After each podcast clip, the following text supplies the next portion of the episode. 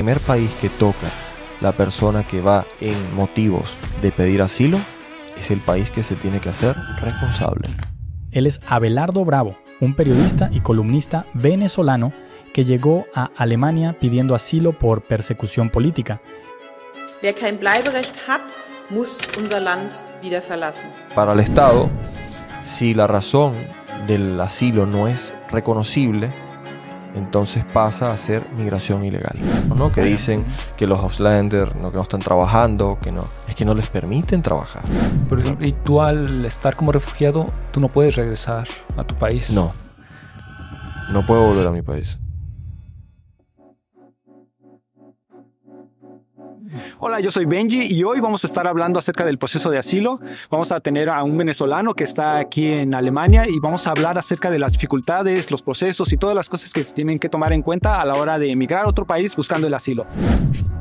Así es, y si no te has suscrito a este canal, ¿qué esperas para hacerlo? Mientras más gente se suscriba, más le puede llegar este podcast a la gente que tiene interés de emigrar a Alemania. Así que mi nombre es Eduardo y este es el podcast Guten Tag. Los geht's. Bienvenido al podcast Abelardo. Vale, ¿Cómo muchas estás? gracias. Muchas gracias, Eduardo, Benji. De verdad que agradecido de poder participar con ustedes y de, claro, brindar mi, mi voz a lo que viene siendo este tema de lo, del asilo, de la migración. Eh, a propósito de lo que acabas de comentar, eh, esto va contigo, Benji, eh, el consejo, creo que la cámara al, la cámara baja, no, no recuerdo bien, quieren eh, aplicar justamente eh, lo que viene siendo quitar la, la notificación de que van a ser deportados. Eh, a nivel de- del asilado, el asilado le, le llega un post, le llega una carta que dice usted va a ser deportado en tanto tiempo. Quieren quitar esa carta porque quitando esa carta la persona no va a saber que está en Mm. condición de ser deportado. O sea, simplemente van a llegar a tu casa y te van a llevar. Exacto, a lo, a lo muy americano, ¿no? Oh. Eh, muy gringo. sí, sí. Y, y esto, pero esto sucede también en Londres. Tengo entendido que en United Kingdom ya esta modalidad también está presente y eh, quitan el derecho a la apelación. Pero ah, claro, eso todavía no ha ocurrido aquí en Alemania. Ya hablaremos de lo que es la apelación, cómo es este tema. Pero básicamente es cuando el Estado emite una respuesta negativa ante la solicitud del asilo y la persona plantea apelar a la solicitud, o sea, apegándose a la ley de demostrar un punto de vista contrario a lo que el Estado, en su opinión generalis, está comentando. Entonces, esto se logra a través de un abogado. Eh, está- eh, lo que viene siendo Gran Bretaña, ellos quitaron el derecho a la apelación. Ok. Y claro que afecta en gran medida al, asila- al asilo, Ya. a todos Por- los por ejemplo, asilados. Ahí, ¿quién paga el abogado? El asilado. ¿También? El ¿Y si asilado no paga el abogado. abogado? ¿Mm? Sí, y si no tienen para un abogado, entonces no puede apelar. Es una cosa, ¿no? Ajá. Y vaya que a veces no se brinda la garantía de la apelación. Esto es otro tema, ¿no? Eh, bueno, a pero antes de continuar, este, ¿por qué mejor no nos dices, bueno, un poquito del contexto tuyo? Eh, eh, ¿De dónde tu nombre, de dónde vienes? vienes, qué hacías antes y bueno, ¿y qué haces en Alemania y cuánto llevas aquí? Bueno, ya tengo un año y ocho meses en Alemania, soy asilado. Eh, periodista, sí, trabajé en mi país de esto mismo que, bueno, me ha llamado mucho la atención, lo que es el podcast, la radio, la televisión. Eh, tuve un problema, para, para aclarar un poco la historia, eh, tuve un problema a nivel comunicativo, ¿no? Eh, tomé una entrevista, así como la que estamos haciendo en este momento, y, y hubo una llamada en medio de, de esa entrevista. Decidí tomar la, la llamada sin esperar que fuera a ocurrir algo eh, de, de tan grande magnitud, ¿no? Y cuando tomo la, la llamada, era una persona exponiendo un caso de corrupción que prácticamente estaba amenazando al alcalde Mm. de- del gobierno. O sea, Ujú. yo en ese momento, siempre un poquito la sangre ardida a la política, claro, comento también referente al, al problema, digo mi opinión de qué está pasando, de por qué considero que ese, carro, ese caso de corrupción eh, había que tener un buen seguimiento de autoridades. Eh, me pongo a hablar con la persona que, que estaba haciendo la llamada Y básicamente eso fue el, el detonante de, de, toda mi vida política y, y, mi vida comunicativa, porque después de ese momento tomaron la radio, tres días, después de ese momento me prohibieron a mí ejercer como periodista, fui juzgado, uh -huh. como muchos periodistas de mi país, en lo que llaman la ley en contra del odio, uh -huh. okay. a favor ah, de la tolerancia. Okay. Eh, hay que tolerar la corrupción o por qué? Bueno, te cuento que el problema es más amplio de lo que parecía, ¿no? En mi mente, yo creía que yo me estaba eh, lanzando un verso, para decirlo así, contra el alcalde. Y yo decía, al mm. alcalde le gano. ok.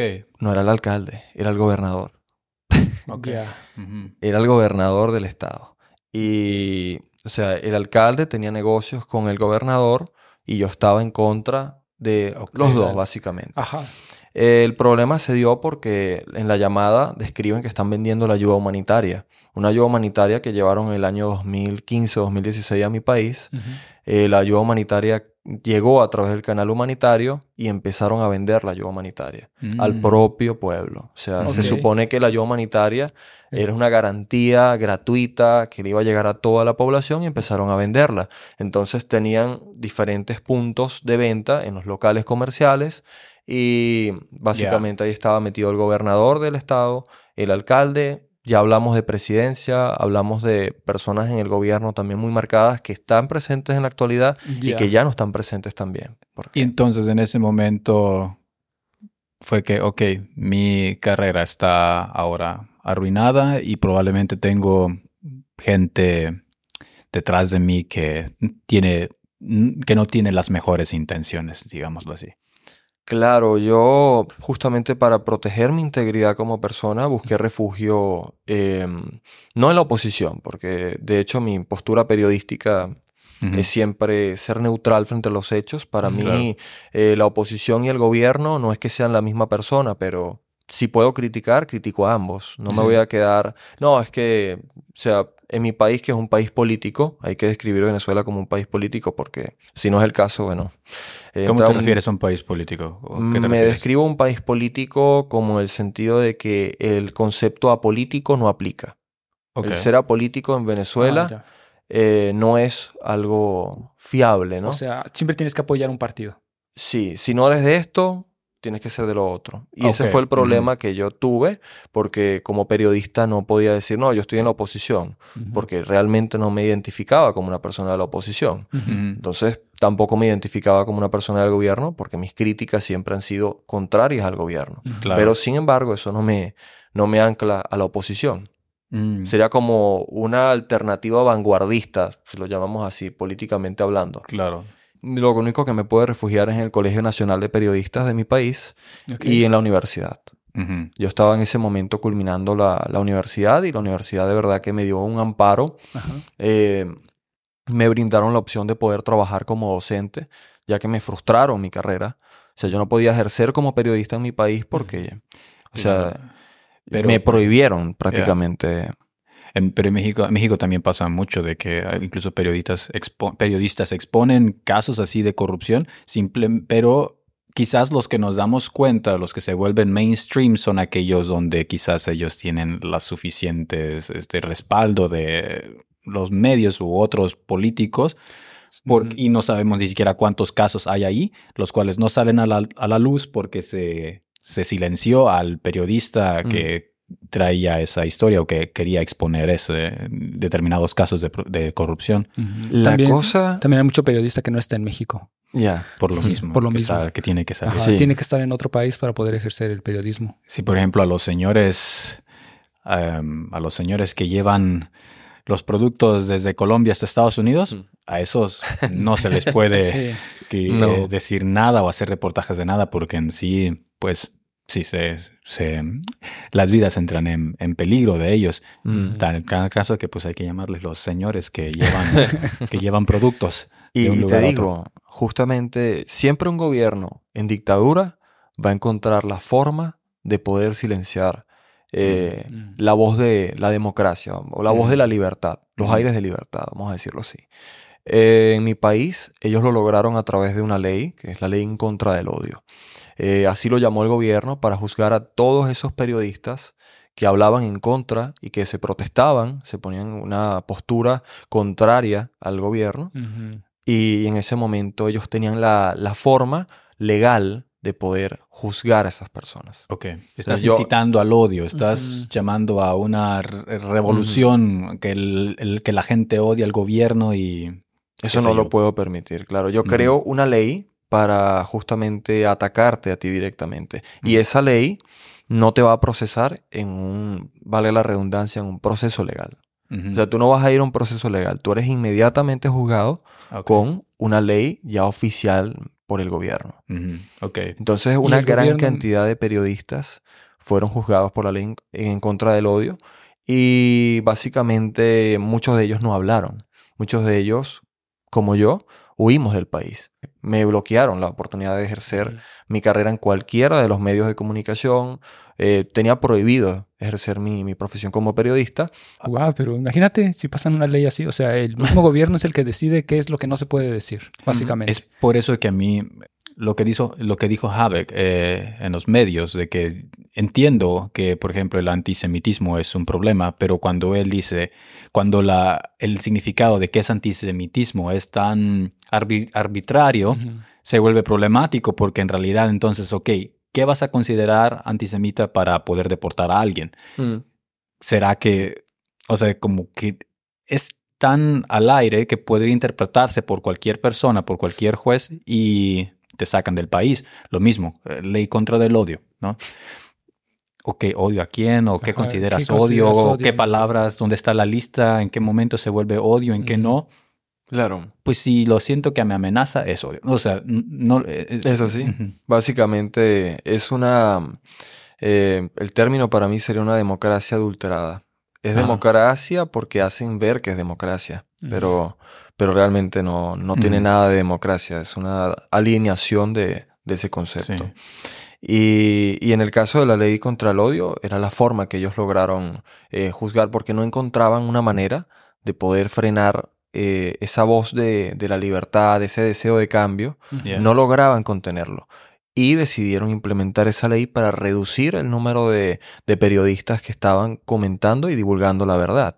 Yeah, yeah. Y bueno, así empezó mi proceso de asilo Ya. en. Alemania. ¿Y cuándo fue cuando decidiste tú eh, a- m- irte de tu país? Ocho meses, justamente, de que me había ocurrido ese, ese momento, no, seis meses prácticamente. Eh, mi papá estaba eh, ya aquí en Alemania. Tengo, de hecho, gran parte de mi familia también está por acá.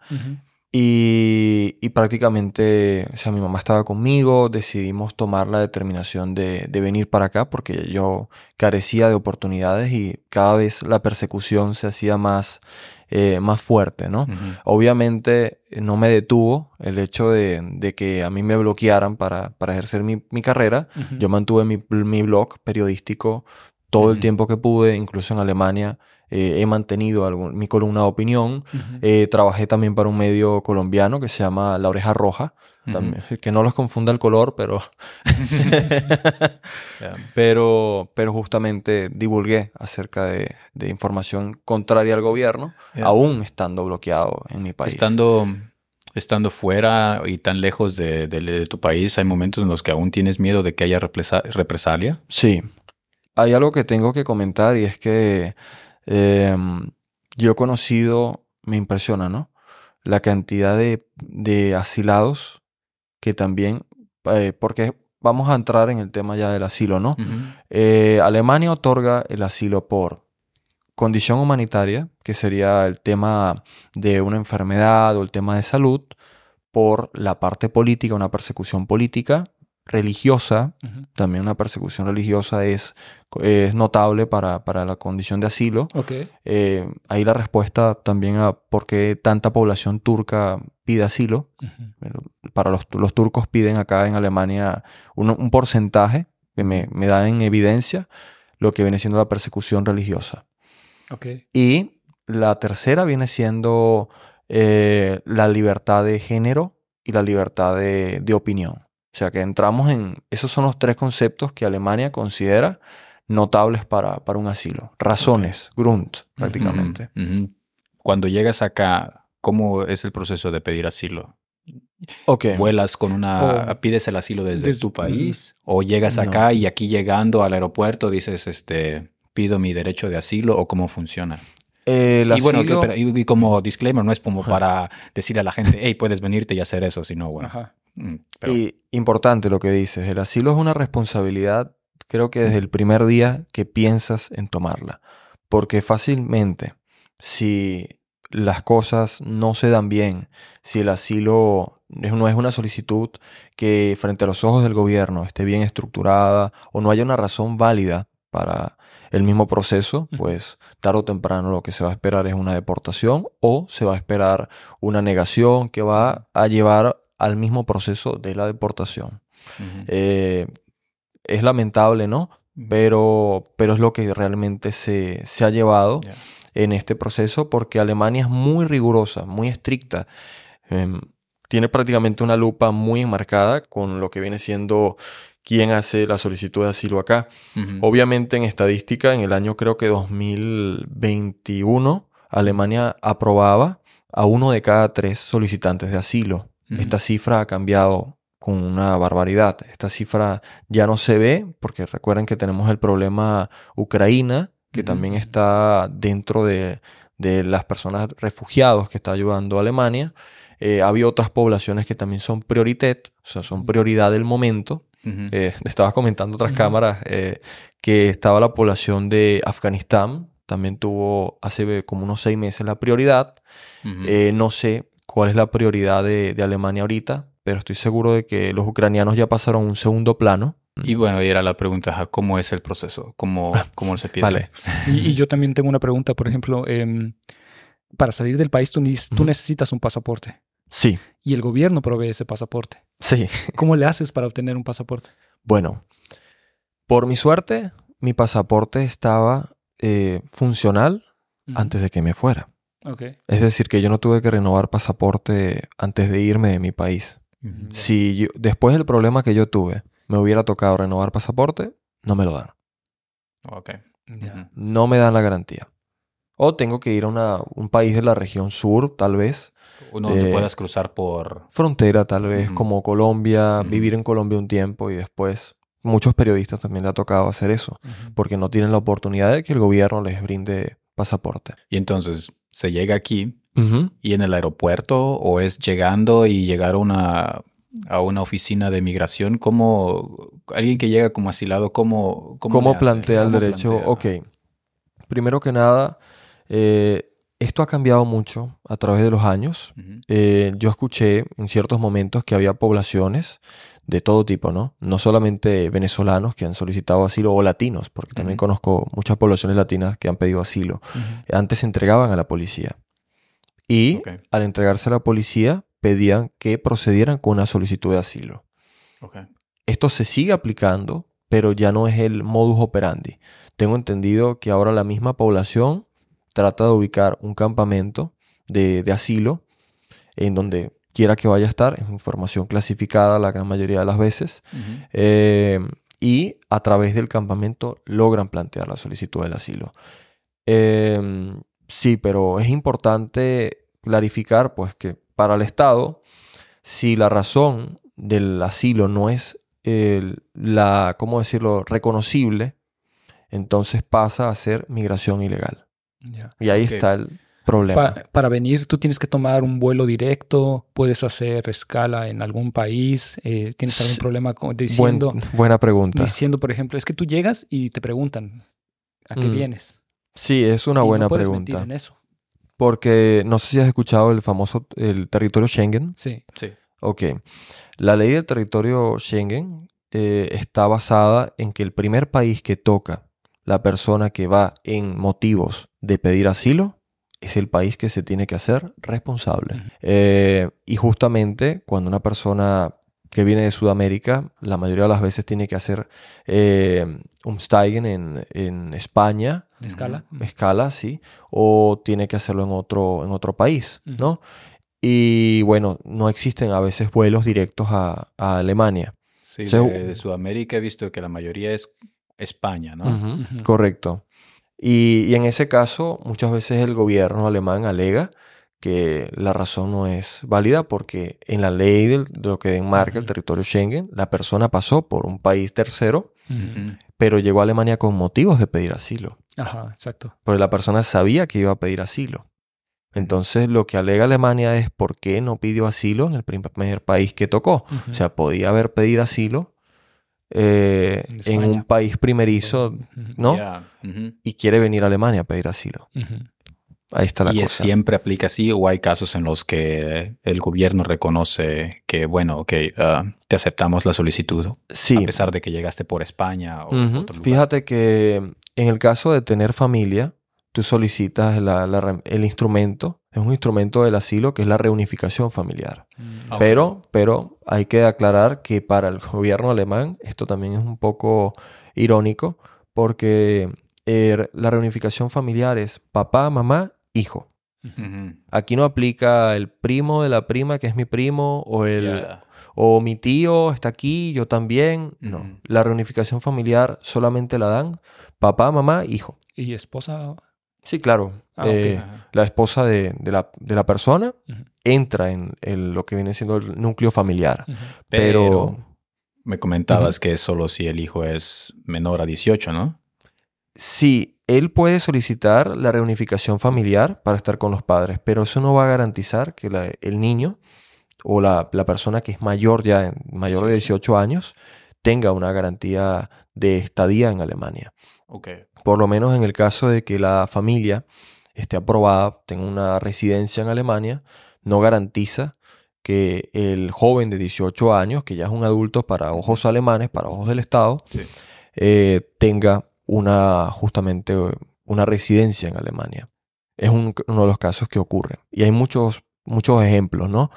El estatus de ser asilado cuando se te aprueba y el es- y el estatus de residencia son diferentes. Sí, Sí. cuando tú planteas la solicitud de asilo, tú eres asilado. Ok. O sea, dejas de lado el ser turista, porque la mayoría viene como turista, y plantea el asilo. ¿Y qué ahí- derechos están restringidos para un asilado? Hay un detalle, fíjate, que cuando la persona viene como turista y cambia a asilado, está violando la ley. ¿Ah, sí? Está violando la ¿Cómo? ley. Porque tú vienes a un país en el que tú estás garantizando que tú vas en, en motivos de ocio, en Mm. motivos de, de divertirte, de conocer un país, de eh, pasear, ¿no? Y de repente pides el asilo. Claro. Entonces, eh, llega al tiempo lo que se llama el perdón. Hay unas personas que les llega y otras personas que no les llega el perdón. Como que se El- considera como duldung, ¿o ¿cómo es que le llaman? Eh, no, no, es el perdón, básicamente. El Ajá. Duldum sí viene, es otra cosa. El Duldum Ah, es la ok. tolerancia. Ah, Eh, El perdón es básicamente que el Estado admite, es como un Bescheinigung, que dice, esta persona llegó con motivos de asilo, pero él compró un boleto como turista. O sea, él iba a ser turista para acá, entonces él dijo que era turista, pero, pero en realidad es asilado. Entonces el Estado a veces perdona a la persona o a veces no lo perdona. A veces porque realmente el Estado no es el malo. Es lo que hay que entender, ¿no? Uno ve al Estado y uno piensa que, Claro. que se está portando mal y todo. No, es que la- las reglas simplemente se cumplen. No, no hay garantías de, de facilidades. O sea, esto es un- no es un camino fácil si pudiera, si pudiera decírtelo con completa honestidad. No es un camino fácil porque empiezas la solicitud, luego vas a pasar dos entrevistas. Estas dos entrevistas van a tratar de forma expositiva narrar tu caso y darlo a entender a una mente europea. Eh, hay cosas que es bastante difícil, ¿no? Y tal vez la persona que te haya hecho la entrevista no logra entender todo lo que te ha pasado. Por lo menos a mí me ocurrió mucho cuando yo expliqué en mi entrevista que a mí me prohibieron eh, ejercer mi carrera. La persona estaba como dubitativa, ¿no? Estaba como, ¿y eso pasa en tu país? Claro. ¿Eso ocurre en tu país? Y yo, sí, básicamente sí. Eso, eso pasa, ¿no? Eh, es increíble y todo, pero ocurre. Ok. Aunque sí me sorprende un poco que las personas que están encargadas de hacer la entrevista no estén al tanto de las situaciones eh, de los otros países. Lo están. Muchas veces lo están y muchas veces hablan español. Ok. Pero ellos tienen que tomar un perfil eh, específico. De hecho, el nombre de estas personas también es completamente clave. Hay un nombre clave que tú lo escuchas muy repetido en todos estos campamentos. y, y, básicamente estas personas eh, están enteradas de todo lo que está sucediendo, pero están contrarrestando los hechos, que es lo que tú dices, con lo que yo sé, Ah, con lo que el país sabe, ¿no? ¿Mm? Ok.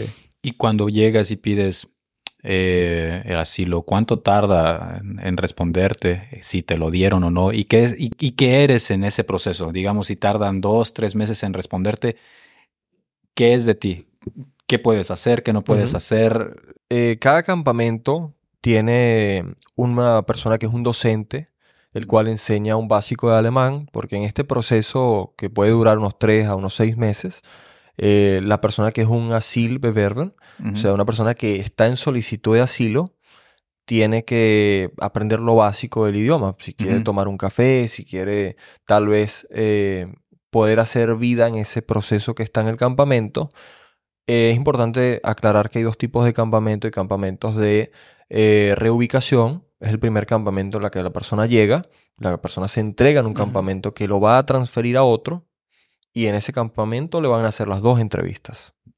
Después de ese campamento ya la persona lo van a enviar a una especie de Heim, que es una casa hogar, con más libertades, con, con una diferencia más notable a nivel eh, de, de podría decir, como qué hacer, como qué, qué oportunidades tomar, pero todo enmarcado en este proceso de que la persona le llegue la, la respuesta a la solicitud que planteó. Ya. Ok, entonces en- cuando llegas te envían, lo primero, te dicen, ok, eres asilante, ok, te voy a asignar un campamento. Entonces llegas ahí directo y ya de ahí ya procede tu, En- lo, lo siguiente. Vamos En a el- tomar en- tus en el datos. primer campamento, por ejemplo, ¿cuánto tiempo puedes, más bien, cuánto tiempo estás y qué cosas no puedes hacer? Bueno, para mí el número 2 me quedó muy marcado.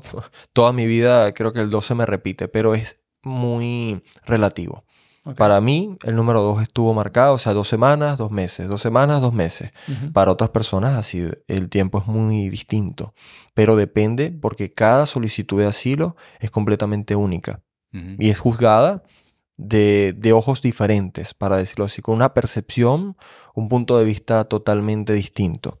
Es decir, que aquí no vale el punto de comparativa que yo diga, no, es que mi caso es más importante que, que otras personas porque yo... No, aquí todos tienen derecho. eh, Alemania en eso es muy horizontal, eh, de que todos tienen derecho a su, eh, a explicar su solicitud y Alemania después considera cuáles son las medidas que puede pasar con esta persona. ¿Mm? Pero, por ejemplo, ahí no puedes salir eh, o... Cada tres días tienes que volver al campamento. No puedes abandonar el lugar más de tres días porque ya empiezas de nuevo. O sea, se retrocede completamente tu proceso de solicitud. Mm. Ok. E incluso puedes ser hasta multado. Puede ser ¿Y hasta te mul- dan vales de despensa o cómo o, o nada más estás a la comida que te sirven ahí o, o cuáles son las condiciones dentro de uno de estos campamentos? Ellos se hacen responsables de la, de la comida y de la salud también de las personas. Hacen un evalúo ¿no? de cómo está la persona a nivel eh, médico. Eh, todo esto a través de Termin que se van dando en el tiempo que estás en el primero y el segundo campamento. Posterior a esto, ya después de tener ese un conocimiento, la persona eh, en, dentro del campamento, que ya, ya lo comenté, no puede estar más de tres días fuera del mismo. No hay horas de, de llegada ni horas de salida. Realmente en eso es muy liberal, pero también depende del, del campamento donde vayas a estar. Eh, para mi suerte, bueno, yo podía ir a cualquier hora, podía salir a cualquier hora, pero sí hay campamentos que son un poco más estrictos, que la, la- eso sí, los horarios de comida son establecidos. No es yo voy, yo como a las 10 de la noche porque yo quiero y voy y abro la nevera. Eh, no, no. Hay horas de comida específicos también. Y si faltas a un termin también en los días, a una cita médica o una cita con, con el gobierno, que es el Mm. eh, un día que se te ha asignado, también tienes repercusiones. Y estos campamentos son los que a veces vemos a las afueras de las ciudades, que son así como contenedores. ¿Son esos los campamentos? Sí, hay muchos tipos de campamentos, ¿no? Eh, hay campamentos que pertenecen a los Johanitas, están los Maltesas, están la Cruz Roja, está Caritas. O sea, Ok. todas estas organizaciones de, de ayuda humanitaria están presentes en estos campamentos. La iglesia también está presente en estos campamentos. Y pues los Mal- si vamos al caso, la Cruz Roja, los Maltesas y los Johanitas, todos son iglesia. Ok. O sea, y como lo diaconía, todos son iglesia Al final de cuentas. Si, si buscas eh, el punto final, el punto de inicio de estas organizaciones, es la iglesia. Eh, y bueno, estas organizaciones se dedican pues a la ayuda e integración de estas personas en su proceso de asilo. ¿Cómo fue para ti esos primeros eh, meses? ¿Cómo fue eso? Bueno, tú vuelves a vivir de nuevo una etapa como un poco universitaria, porque estás en un mundo desconocido, estás en, en otro idioma. Y bueno, fíjate que ves población de todo tipo, ves todo tipo de multicultu, está presente en los campamentos, eh, ves a las personas árabes, a las personas turcas, ves a las personas latinas, eh, puedes ver también colombianos, mexicanos, puedes ver... Sí, porque realmente para, pre- para presentar una solicitud de asilo, no importa de qué país vengas, no importa a qué país vayas, es un derecho internacional. Eh, creo que lo veníamos hablando, ¿no? Si yo voy a, no, no tengo idea, Nueva Zelanda, Australia, cualquier país del mundo, me tiene que dar la garantía del asilo si yo tengo una razón válida de persecución. No les puedo, no les puedo garantizar que, que sea a la largo plazo una, pro- una aprobación o un punto de vista positivo del gobierno con mi persona, pero sí, basándonos en la ley internacional, la solicitud de asilo tiene que estar presente en todos los países. No sé si dónde vi Mm. o si en alguna película y si sea cierto o no, pero creo que originalmente hace, hace siglos esa- ese derecho de asilo era en el que llegabas a una iglesia y en la misma iglesia donde pedías y tenías esa protección, digamos Sí. así. Mm. Curiosamente. Sí, de hecho, creo que se sigue aplicando, no sé si en Italia eh, también hay Ah, un sí. derecho a la protección, justamente como lo acabas de describir. La persona no puede moverse de la iglesia. Ok. Tiene que, sí, son leyes muy, muy antiguas y todo, pero, pero sí están presentes. Hay una película que la recomiendo, se llama Las Nadadoras, de, en, en Netflix. Si la pueden ver, Ah, Ahí dos se chicas describe- que llegan aquí sí. y compiten y Sí. eh, ajá. se describe totalmente cómo es el proceso del asilo en Alemania. O sea, se vive en carne propia y en Berlín, ¿no? Ok. Porque las La chicas están en Berlín. Sí. Y, y los que vieron esa película entienden un poco más ese trasfondo de los campamentos, de cómo, cómo es esa movida, de, de también tener una respuesta de- del Estado, al mismo tiempo tener los termin. Se ve, se ve justamente en la película, no en profundidad, pero sí se vive. Wow. Bueno, ya nos platicaste cuando estás, eh, cuando estás en el campamento, qué puedes, qué no puedes hacer, cuando te dan la sol- cuando ya te dan tu asilo y te mandan, nos dijiste como a un ah, Una casa hogar. Una casa hogar. ¿Cómo son estas casas hogares? Y en este caso, ¿qué se te permite hacer? ¿Se te permite trabajar o estudiar o Dependiendo, ahí entra otro dilema. Como volvemos a otra vez al caso, yo diría que eh, tres puntos principales, tres principios que entran en la labor del asilo. Suene, aunque suene mal, suerte. Esa es la primera. La segunda, diría relatividad, porque cada proceso es diferente y cada población tiene una, eh, son juzgados de forma diferente. Y el tercer principio sería casualidad o causalidad. Por lo menos les voy a poner un ejemplo. Una persona que falla o que falta a los términos que tiene con el gobierno, que no va a los términos, o sea, no va a las citas que tiene con el gobierno, que no expuso su caso de una manera sólida, que, que todo ha sido estar en contra de los protocolos alemanes para, o de cualquier país. Vamos a hablar también del asilo a nivel en España o del asilo en otro país también, como en. Estados Unidos. Una persona que se pone en contra de los procedimientos del asilo o, o los protocolos, simplemente no, no va a tener buenas oportunidades en el país que resida. Eh, esto sucede que a veces ciertas poblaciones no les otorgan el permiso de trabajo. Y esto es un, esto es un poco, eh, ¿cómo lo diría? Esto es un dilema, porque al mismo tiempo hay una población alemana de ciertos partidos que conocemos, ¿no? Que dicen que los Ausländer no, que no están trabajando, que no. Es que no les permiten trabajar. Claro. Hay que decirlo. Eh, y justamente hay otra población que no quiere trabajar. Ya. Ya hay personas que tienen, reciben la ayuda, también Ausländer, o sea, inmigrantes, Sí. que no quieren trabajar. Bueno, pero también hay alemanes que no quieren trabajar. Eso, eso sí también, o sea, Ujú. sí se ve, ¿no? Pero el tema de ser inmigrante en asilo, de no querer trabajar, Claro, se es mucho más delicado. Sí. Claro. Porque al alemán está en su país, ¿no? Sí, exacto. Sí. E indiscutiblemente. Entonces, Y yo creo, pero yo creo que hay muchos, por lo, sobre todo me imagino que la gente joven por lo menos quiere trabajar. Un amigo mío se mudó y llegó el de la mudanza y llegó con dos chicos de Siria. Ellos venían, fue cuando estaba la, la guerra en Siria, habían refugiados aquí. Obviamente ellos no, no tenían permiso de, de trabajar. Él, yo creo, lle- llegó un conocido conocido, quiero dos chicos que quieran cargar cosas y se los trajo para ganarse quizás Mm. 20, 30 euros extra.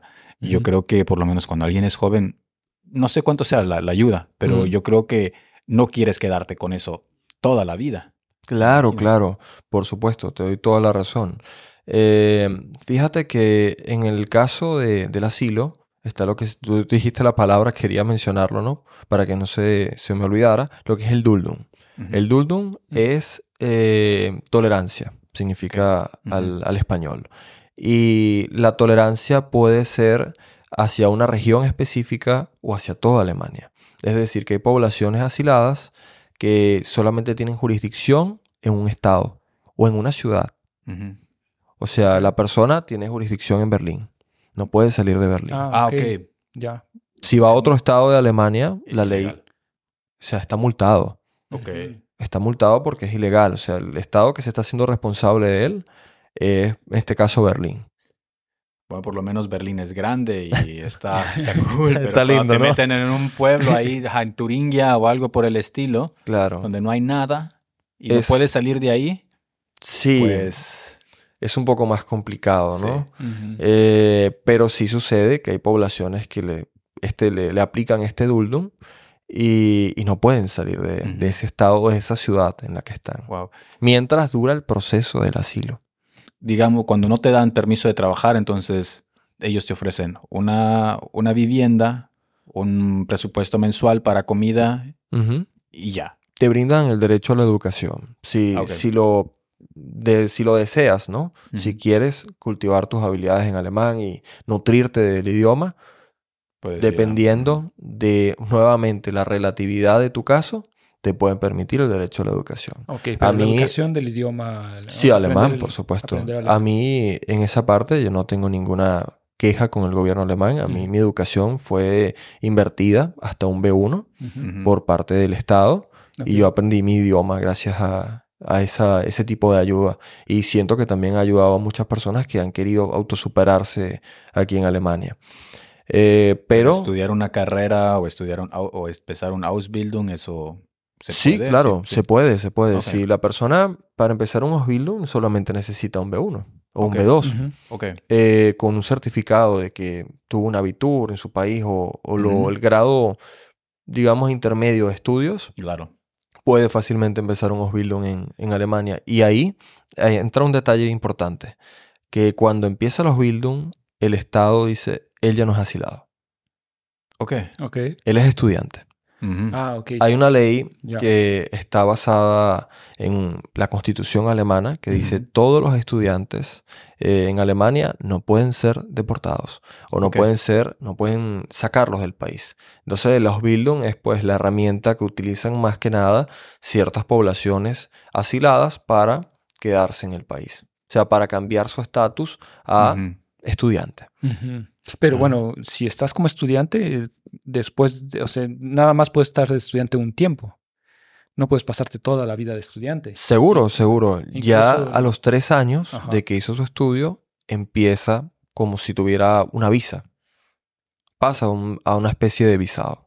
Ok, y ahí puedes Ujú. pedir la de, mm, eh, no sé, la de búsqueda Búsqueda de, trabajo, empleo ajá. y... Correcto. Bueno, pero yo... ajá, bueno, Con un yo- alemán fluido. Yo he conocido Ajá, personas sí. que han estudiado la universidad, un máster, cosas así, y durante el siguiente año, porque tienen un año para buscar trabajo, y durante ese año no han podido encontrar nada y se tienen que regresar. Se tienen a su que país. devolver. Eso, eso sí Entonces, es verdad. un riesgo. El riesgo. Es un riesgo, sí.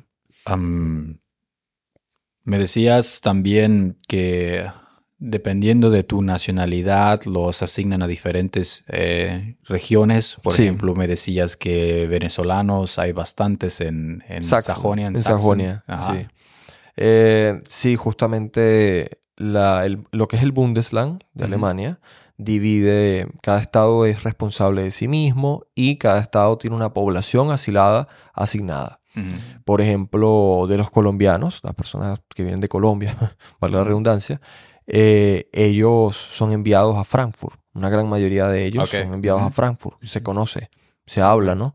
Eh, y las personas que son de Venezuela, bueno, a Sajonia. Pero sí hay diversas poblaciones que están en un estado que yo no conozco, O sea, pero está identificado, está determinado por el estado.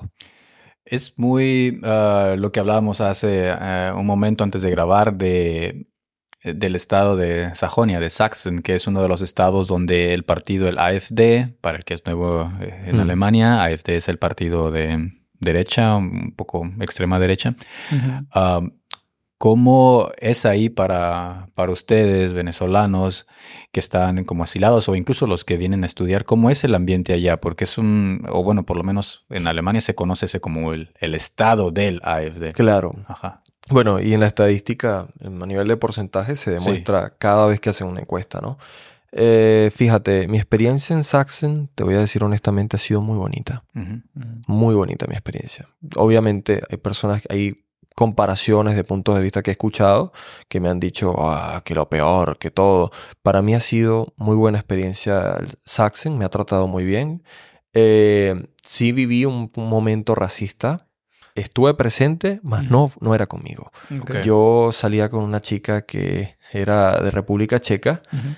nacida en República Checa, eh, pero no tenía las facciones de ser europea. Ella era de Mm. piel morena. Ujú. Ujú. Y vaya, estábamos normal haciendo un picnic, eh, justamente en la zona de Sachsen, y empiezo a escuchar que nos están diciendo el famoso Ausländer-Raus, o sea, fuera inmigrante. Claro.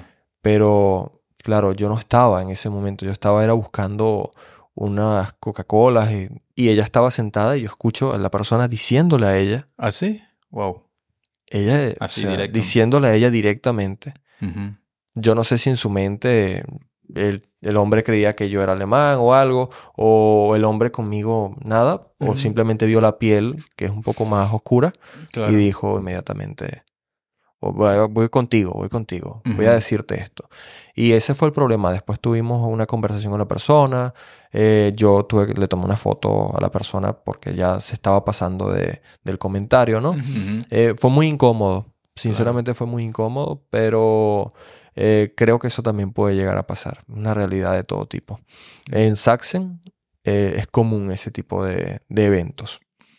Claro, bueno, ajá, es muy diferente la, la- la experiencia cuando alguien es de piel más clara, cuando alguien es de piel más, más morena. Y también si al- de la religión que uno tenga, si uno tiene, o como mujeres, si uno tiene el, como este que se El pone velo. el velo, Sí, obviamente recibe quizás ciertas, ¿cómo se llama? Prejuicios prejuicios, correcto. a alguien que si no, ¿no? Por ejemplo, a veces sí, como latinoamericanos quizás piensan, "Ah, han de ser turistas, ¿no? Claro. La calle, pero si nos vieran con una barba o uno de estos vestidos que usan los eh, musulmanes, quizás ahí sí, no, Sí. uno lo ven como más. Yo diría que de latino, eh, el alemán tiene un punto de vista de latino muy bueno.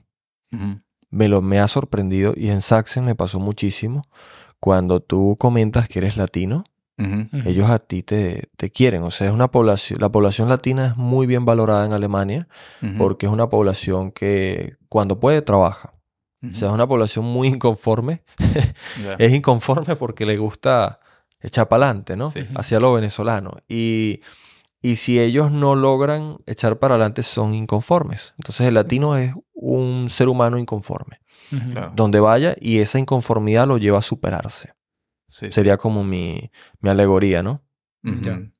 Sí, y no hay, no hay muchas malas manzanas acá con las que ellos puedan, digamos, referirse, ¿no? Como pasa en Estados Unidos, que es una percepción diferente, pero acá no, los latinos no somos gente que va a ir a, a portarse mal a- aquí a Alemania. ¿eh? No. Tratamos de hacer todo lo mejor posible para que la percepción del alemán o del europeo siga siendo buena y sigan habiendo puertas abiertas para. Es para completamente correcto. Y hay un detalle que no te había mencionado, es cuando la persona eh, tiene que ver con el tema, pero también está un poquito abstracto. Eh, la persona recibe una respuesta negativa, eh, la persona debe contratar el abogado, esto lo estábamos mencionando, y, y en ese proceso que contrata el abogado, pues entra lo que se llama la apelación. Después de esta apelación, que se genera, que yo estoy prácticamente estoy defendiendo que mi razón es válida para quedarme en el país, Alemania va a decir sí o no, pero a través de un juicio, donde se va a evaluar cada momento que la persona estuvo en Alemania y qué hizo. Ok, Ok. entonces. En ese juicio te van a decir, ¿estudiaste? No estudiaste. ¿Trabajaste? No trabajaste. Eh, ¿Aportaste algo? ¿Estuviste, en, por Ah. ejemplo, en un voluntariado? ¿Fuiste a una iglesia? Eh, ¿Hiciste amigos alemanes que tú... No tienen que ser necesariamente alemanes, tienen que ser, o sea, personas de la región europea. ¿Hiciste Claro. amigos acá que, que a ti, o sea, te estás integrado a una comunidad de la zona o del país? Tampoco. Entonces, al final de cuentas, en ese juicio eh, te pueden dar un rechazo y ya esto te lleva a ti a la deportación. Ok, pero supongo que en, esa, en ese juicio también es importante, o supongo que vienen cosas como cuántas veces te multaron por no traer un ticket en el metro. ¿Te llegaste a pelear? Ah, vaya, entra todo. Todo eso. Todo Sí. eso entra. Todo desde el primer minuto en que tú estás en Alemania te empiezan a decir cada cosa, cada movimiento de ajedrez que has hecho, si has aprovechado tu tiempo, si no lo has aprovechado, qué has hecho bien, qué has hecho mal. Eh, es como si te llamaran a, a rendir cuentas, ¿no? Y al final, o sea, cuando entra este tema, la persona puede perder el caso y en caso de que pierda, por X o Y razón, puede pedir lo que se llama el amparo, que es algo que se está hablando mucho ahorita. El amparo es justamente como, ok, es cierto que mi razón no es válida para quedarme en el país, yo soy perseguido político, o sea, estoy poniendo un ejemplo, ¿no? Eh, la persona puede ser perseguida política o algo y tal vez para Alemania no es razón suficiente. Entonces, esa persona dice, ok, no es razón suficiente, pero yo estoy bien integrado. Y yo estoy pagando mis impuestos, o sea que a mí el Estado no me está dando ningún tipo de garantía de ayuda. Y bueno, estoy integrado a una comunidad europea, podría decirse. Entonces ahí llaman el amparo. La persona ha logrado quedarse en Alemania no porque gane el juicio, sino porque tiene eh, la integración. Ok. Aunque, por ejemplo, yo si, si alguien se mudara aquí por razones de que no puede estar en su país, porque está siendo perseguido, porque no, por cualquier cosa, yo esperaría que se portaran bien. O sea, yo esperaría que, que ellos sí cumplieran con las normas o por lo menos trataran de hacer el esfuerzo para, que, para poder quedarse aquí. Pero, por ejemplo, tú sabes de casos en los cuales no han hecho eso, o sea, les ha valido, han dicho, no, pues es que yo estoy aquí y puedo hacer lo que quiera y no me importa, y no me importa si... Sí, muchos latinos se endiosan. Se, endiosan al llegar a Europa Ajá. y empiezan su vida de, de excesos. Lo, he Ah. lo he visto, lo he visto. Empiezan su vida de excesos y, y esta vida de excesos, bueno, por una monedita juzgan a todas, ¿no? Y, y empiezan a ocurrir ciertas cosas que al mismo tiempo no están bien vistas desde un punto de vista de lo que es correcto. Ujú. Ujú. Y, y justamente los latinos pasamos todos al mismo, al mismo potecito en el que somos juzgados, ¿no? Claro. por, por esta situación, porque hay poblaciones que vienen para acá y deciden cambiar su, su mentalidad, su forma de vida, olvidan como que todo lo que le pasó en su país y quieren, eh, o eran unas personas complicadas en su país y quieren ser complicadas aquí también.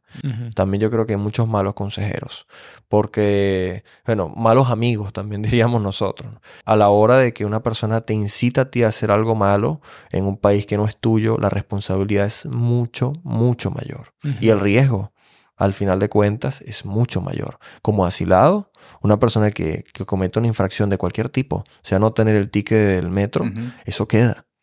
Sí. Eso queda, ¿no? Y a la hora del juicio le van a decir a la persona, ok, el día 27 de, de febrero usted, fíjese, no tenía ticket y se montó sin ticket Ya, y tuvo una multa. claro. Y la persona, sí, pero es una multa. Es una multa, igual. O sea, vienen a aplicar lo mismo que hacían en su país, eh, Mm. pensando que las consecuencias son similares.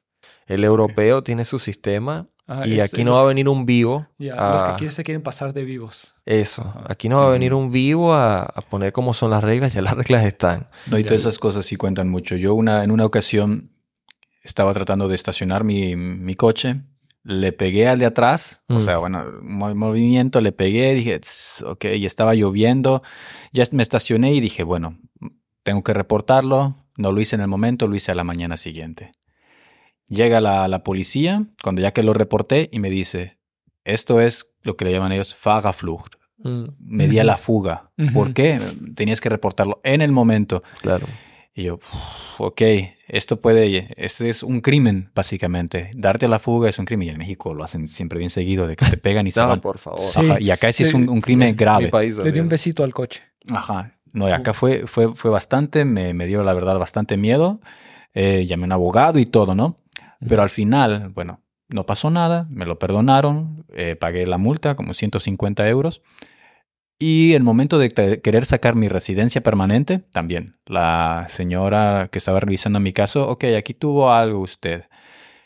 Eh, ¿Tiene ahí el papel del, del, del, del caso resuelto, del perdón o algo? ¿Qué sucedió ahí? Y yo, y por suerte sí lo había pensado eh, por Mm. adelantado y ya buscando mis papeles, sí, aquí lo tengo. Aquí está el papel de que la policía dijo, este, está perdonado el caso. Wow. Pero dije, bueno, eso hubiera, un caso así hubiera ya impedido mi, mi residencia aquí. Mm, Y lo mismo, si por andar de pelean- eh, jugándole al valiente te de- peleas en la calle Sí. y esa persona presenta cargos, Vaya, la, tienes mucho que perder. sí. Y, y yo te digo algo, el latino sufre, el latino carece de mentalidad a largo plazo, pero el alemán no.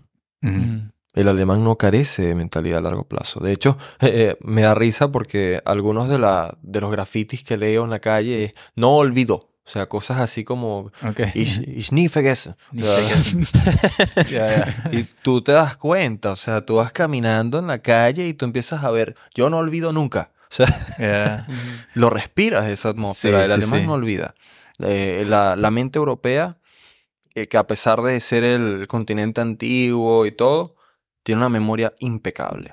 Y bueno, realmente con la, con la condición de los asilados, no sé decirte qué depara en este momento, es algo que cambia constantemente, Claro. está en reestructuración, o cada estado tiene una forma diferente de maniobrarlo. Eh, sí es cierto que ahí está la crisis de Ucrania, Ujú. eh, que está haciendo un peso muy significativo en Alemania. Yo llegué, de hecho, en mi historia de asilo, eh, vi muchos ucranianos que entraban a los mismos campamentos que yo iba antes de que ellos recibieran eh, la condición de ser refugiados. Ok. Eh, cabe destacar que el asilado común posee las ayudas de lo que vienen siendo las organizaciones que ya he mencionado. Ujú.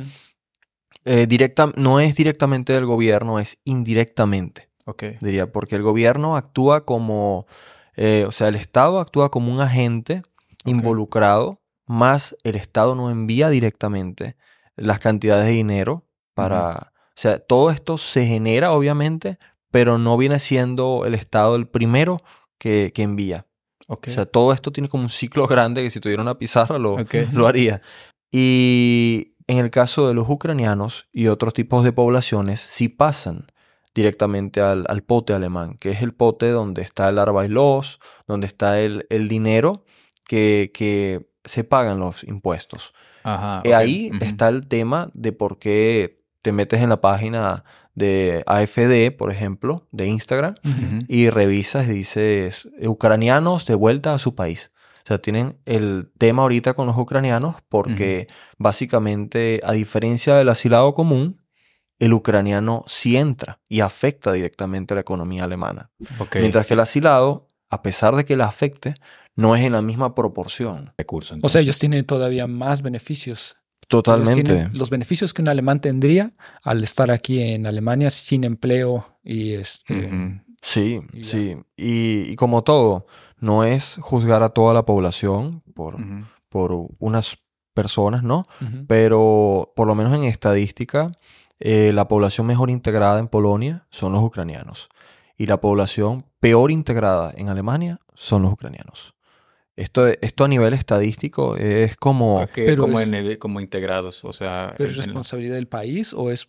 O Bueno, sea, por, ¿por qué? ¿Por Yo creo la cultura se parece quizás cultura. mucho de Polonia y Ucrania, ¿o qué será? No, yo Porque diría que, fíjate, cuando hablamos de integración, entra el dilema de, o entra el detalle que es trabajar, población, o sea, la persona está también conviviendo con poblaciones alemanas, Ujú.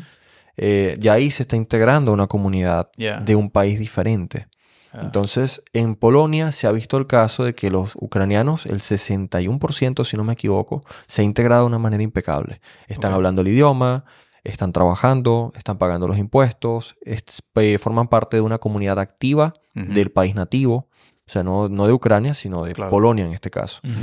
Y en el caso de Alemania, la comunidad ucraniana no se ha integrado a la población alemana, hablan en su idioma, eh, no se han esforzado completamente en, en hablar el alemán, o es lo que dice la gente, no, una Pero- parte no Pero Yo sí pensaría que es porque Es más- Polonia es más cercana a Ucrania. a nivel cultural. A nivel cultural sí. y también eh, del idioma.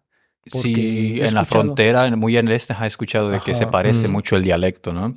Porque algunos compañeros o amigos eh, que son ucranianos dicen que pueden como reconocer ciertas cosas del, del, del Que- polaco. Sí, son claro. más porque- tradicionales también los Sí. ucranianos y los polacos son también más tradicionales, eh, más religiosos Más también, religiosos también, ajá. eh, más esta estructura de eh, quizás también más patriarcal también. Yo creo que quizás todos esos aspectos hacen que se sientan más Identificados con y el se país. parecen los dos países. ¿no? Un poco, ¿no? ajá. Sí, sí, claro. Ujú. Podría ser por ese, por, por, por ese, lado. por ese lado. Sí, fíjate que sí. Aunque hay un caso, hay que mencionarlo, ¿no? Eh, y el tema es que Polonia no les brinda la ayuda económica Mm. Y Alemania no les los brinda. ponen en una zona de confort. y Alemania les brinda la ayuda colo- Mm, económica. Mira, qué cosas. Por ejemplo, México. Duele un poco Es decirlo, que duele un el poco hijo decirlo. mantenido. Sí. No, México también, en, no sé, en, en los- en el siglo pasado le ofreció mucha ayuda a los refugiados, refugiados de Líbano y se vinieron bastantes libaneses a, a México. Pero yo no creo que México les estaba dando este, ayudas sociales. Yo digo, te doy Y tu papeles. estadía, te doy papeles y de aquí trabaja. Y por eso es que hay mucho también libanés rico Ujú. en, en México. Bueno, el hombre más rico del mundo, eh, o de, bueno, de México por lo menos, era el más rico del mundo, Carlos Slim, es de origen libanés. Mm. Entonces puede ser ahí parte del incentivo de, bueno, aquí tienes las oportunidades, ahora Sí, úsalas. Es que, claro, cuando entras en el tema, yo, yo por otro lado entiendo lo- el punto de vista ucraniano. Tienes que aprender el idioma antes de empezar a trabajar, porque si empiezas a trabajar no vas a aprender con certeza el idioma gramaticalmente, no lo vas a aprender bien. Entonces, eh, por supuesto, Ucrania en este momento, que ellos tienen ya la misma- el mismo tiempo que tengo yo aquí, eh, tienen ese tiempo de preparación. Ucrania se ha preparado educativamente para entrar a trabajar. Y es una población que aún no ha empezado a trabajar. Ya. Es una población que aún requiere un poco más de tiempo para integrarse al trabajo, Que es lo que está criticando las poblaciones alemanes, que tienen que entender que los ucranianos todavía les falta un solo un poco más de tiempo para que ellos empiecen a optar por trabajo. Sí, vi de que hay gente muy capaz. Tú y yo hemos trabajado con ucranianos. Sí. Sí, Son, unas, eh, son unas riatas en lo que hacen. Son Sí, son, buenos. son muy Mm. buenos. Pero yo las personas que he visto que se integran aquí es porque ya hablan inglés o porque ya hablan alemán incluso. Sí, Entonces ellos se integran muy bien porque tienen la facilidad del idioma. Pero sí hay mucho ucraniano que le cuesta mucho el idioma. es que sin idioma, tristemente no. En, en tus planes, bueno, dejaste el periodismo. Ahora eh, te viniste eh, como asilado y has estado aprendiendo el idioma. ¿Cuál es, ¿Cuál es tu meta? ¿Cuál es tu futuro? ¿Cuál es la perspectiva que tú ves estando aquí en Alemania? Bueno, realmente eh, en lo que yo veo eh, en este momento, pues estoy trabajando, ¿no? Seguir con mi trabajo eh, aprovechar una opción que es un proyecto de Anerkenum, que Ah, Anerkenum es el reconocimiento. O homologación. más. Homologación, correcto. Eh, reconocer mi, mi título y empezar a buscar en mi área de trabajo, justamente así como lo hacía en mi país, pero, pero acá. O eso requiere, por supuesto, un B2, un C1, Ujú. Pero sería mi proyecto a largo plazo aquí en Alemania. Volverme esa población capaz que, que entra en la parte de estudios. Eso es muy bien valorado aquí, que una persona tenga un estudio universitario. Por ejemplo, y tú al estar como refugiado, tú no puedes regresar a tu país. No. No puedo volver a mi país. ¿Y eso eso ¿Cómo se porque siente? ah, es un choque todos los días, ¿no? Llega un punto en el que tú no te sientes ni de aquí ni de allá. Ok. Y creo que entiendo la, la canción de Silvio, creo que es Silvio Rodríguez, que dice, no soy de aquí ni soy de allá. Porque la mentalidad alemana del país europeo empieza a tomar parte de ti. Y empiezas a tener un proceso de reingeniería en el que lo más mínimo cambia. La percepción del tiempo latino y la percepción del tiempo alemán. Ujú. Ahí El me, ahorita. me entendieron, me entendieron. Es ahorita. Claro. La, la percepción de la comida, por Ujú. ejemplo, el horario de la comida, la percepción de la comida latina. Claro. El latino come hace- para dormirse unos 15 minutos, la siesta de 30 minutos, el alemán comió su ensaladita Sí. y weiter, weiter, weiter. Sí. Eh, y esos pequeños detalles te hacen sentirte un alien de aquí al país donde tú vivías. Porque no encajas, estás como en los dos lados. Claro. Aquí estás luchando por encajar, pero ya dejaste de encajar en el otro lado. Ya.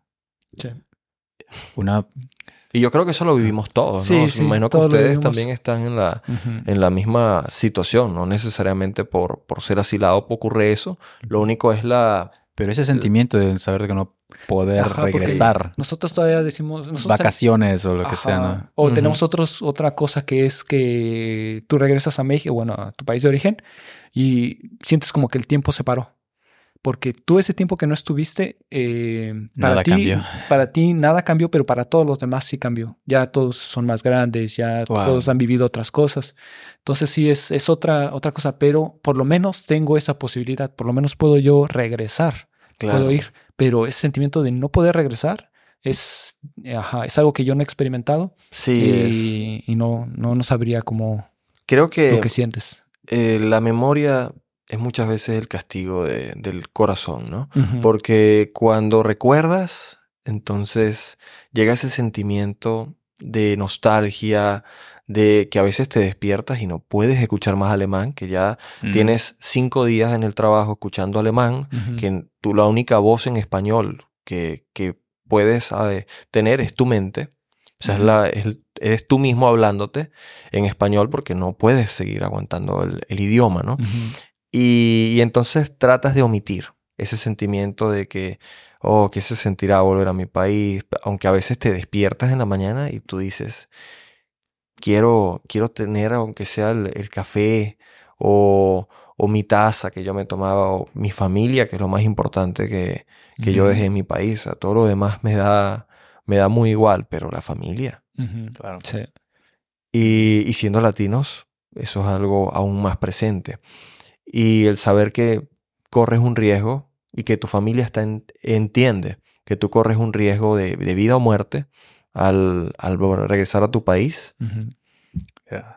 ¿Hay algún, algún mensaje, algunas palabras que quisieras decir a la gente que está aquí como asilada o refugiada o aquellos que están buscando eh, escapar porque se sienten perseguidos? Sí. ¿Qué les podrías decir? Yo diría que no es fácil, no, no es nada fácil, pero si la persona tiene de verdad la iniciativa de en- entender que va a comenzar una nueva vida, de un proceso un poco difícil, un poco dificultoso con toda la burocracia presente, y que la persona va a tener que dejar su vida atrás, de decir el yo era, el yo soy, y empezar a decir soy un igual, ¿no? Yo era el ingeniero, sí, en tu país. Aquí no eres ingeniero. Mi consejo sería dejar los egos. Dejar los egos en el país que, que están. Y si se va a tomar la iniciativa de empezar un nuevo país, de, de empezar una nueva experiencia, sea como asilado, sea como visado, sea como estudiante, eh, entender que, que no es fácil y entender que va a venir una, una serie de momentos en los que vas a tener que enfrentarlos, para mí con música y ejercicio. Actualmente eh, estoy escribiendo un libro, se llama Mamá Ausländer, Ok. eh, Mamá soy inmigrante. Sí. Y, y bueno, apenas tenga ya el primer boceto, les voy a enviar un poco. Trata de esa experiencia de, de identificarse y de ese duelo de, de mentalidades y al mismo tiempo de, de reencontrarte en un país totalmente diferente. Nos lo envías, lo leemos y lo comentamos en otro episodio. Con todo gusto. Nos ha dado mucho gusto tenerte y la verdad es bastante, eh, nos ha dado bastante información muy buena. Espero que también a la audiencia le, le sirva de algo y también que tu historia los inspire a aquellos que estén tal vez en un eh, campo de, de asilados, sientan de que hay salidas, de que hay formas. Y bueno, muchas gracias por, por haber estado acá. No, se me ha cumplido un sueño, de verdad. Muchas gracias a ustedes. Bien. Una cosa más, ¿alguna red o algo en lo que quieras que te contacten? O- Sí, eh, bueno, mi nombre en Instagram es eh, arroba ape on the way, pero estaría mejor creo que mi columna. Yo tengo mi columna, se llama Abelardo Bravo Periodismo, y ahí pueden ubicar. Ahí la ponemos el link en la descripción y tal vez aquí en pantalla y bueno, para que bus encuentren más de, de Abelardo. Bueno, ahora sí, que tengan todos un buen Guten Tag y Auf Wiedersehen. auf Wiedersehen.